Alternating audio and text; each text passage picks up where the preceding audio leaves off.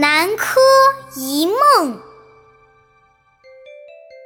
相传唐代有个叫淳于棼的人，这个名字有点绕口，我们暂且把他叫淳叔叔吧。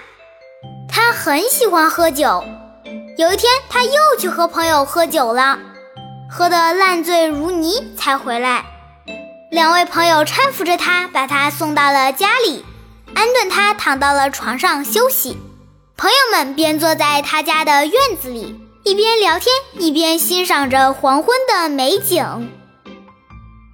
再说纯叔叔这边，他迷迷糊糊地躺在屋子里，忽然觉得有人在拍他。他抬起头一看，有两个着装奇怪的紫衣人站在床边看着他。他从来没有见过这两个人，不由得一激灵，酒也醒了一半儿。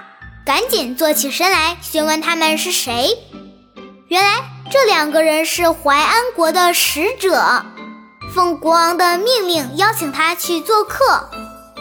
他看这两位眉清目秀，着装也很精致讲究，应该是皇宫里来的人吧，也不好推辞，就跟着他们走出了屋外。一走到门口。他发现一辆豪华的南瓜马车已经在此等候了。上车后，车子便一路飞驰而去。从车窗向外看去，他觉得马车走得飞快，但是他发现外面的景物随着马车的移动变得越来越大。他想回头看一下家里的房子，但已被车轮扬起的尘土挡住了视线。没过多久，车子跑到了一棵大槐树下。这棵槐树大的能通天呀，像一座山一样高，粗壮的树干直冲云霄。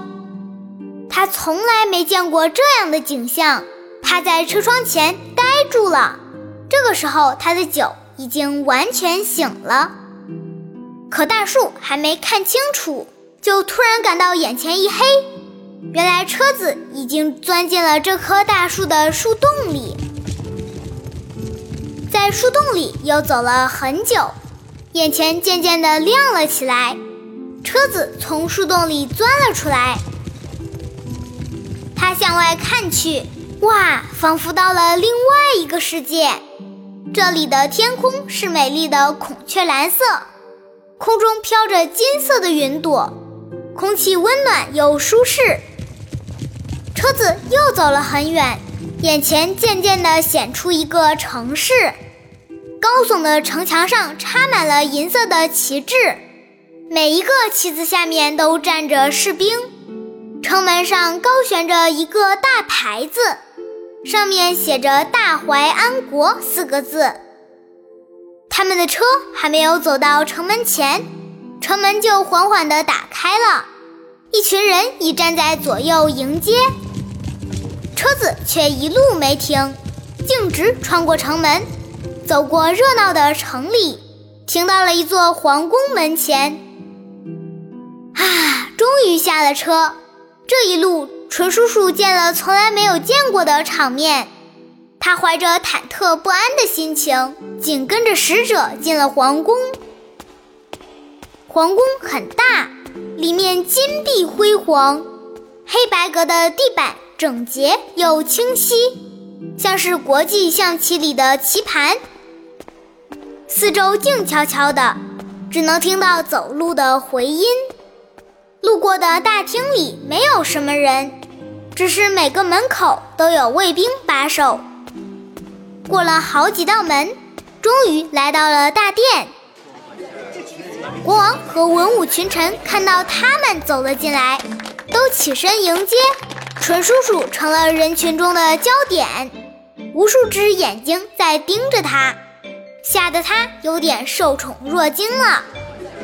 这时，国王开口了：“大家静一静，首先欢迎我们的朋友远道而来，先喝了我们大淮安国的这杯接风酒，为你洗尘。”紧跟着，随从们端上了醇香的美酒。一看到有酒喝，纯叔叔的心里别提有多高兴了。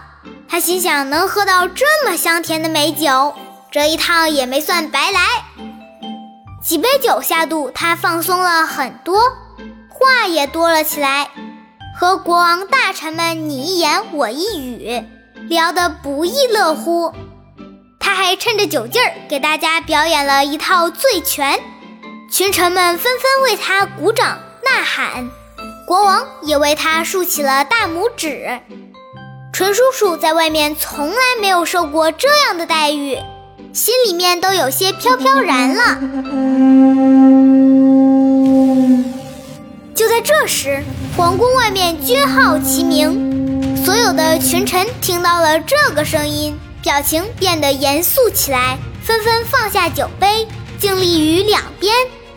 怎么回事呢？站在中间的纯叔叔拿着酒杯，不知道该怎么办了。小朋友们，你们想知道接下来纯叔叔遇到了什么事吗？我们明天同一时间继续。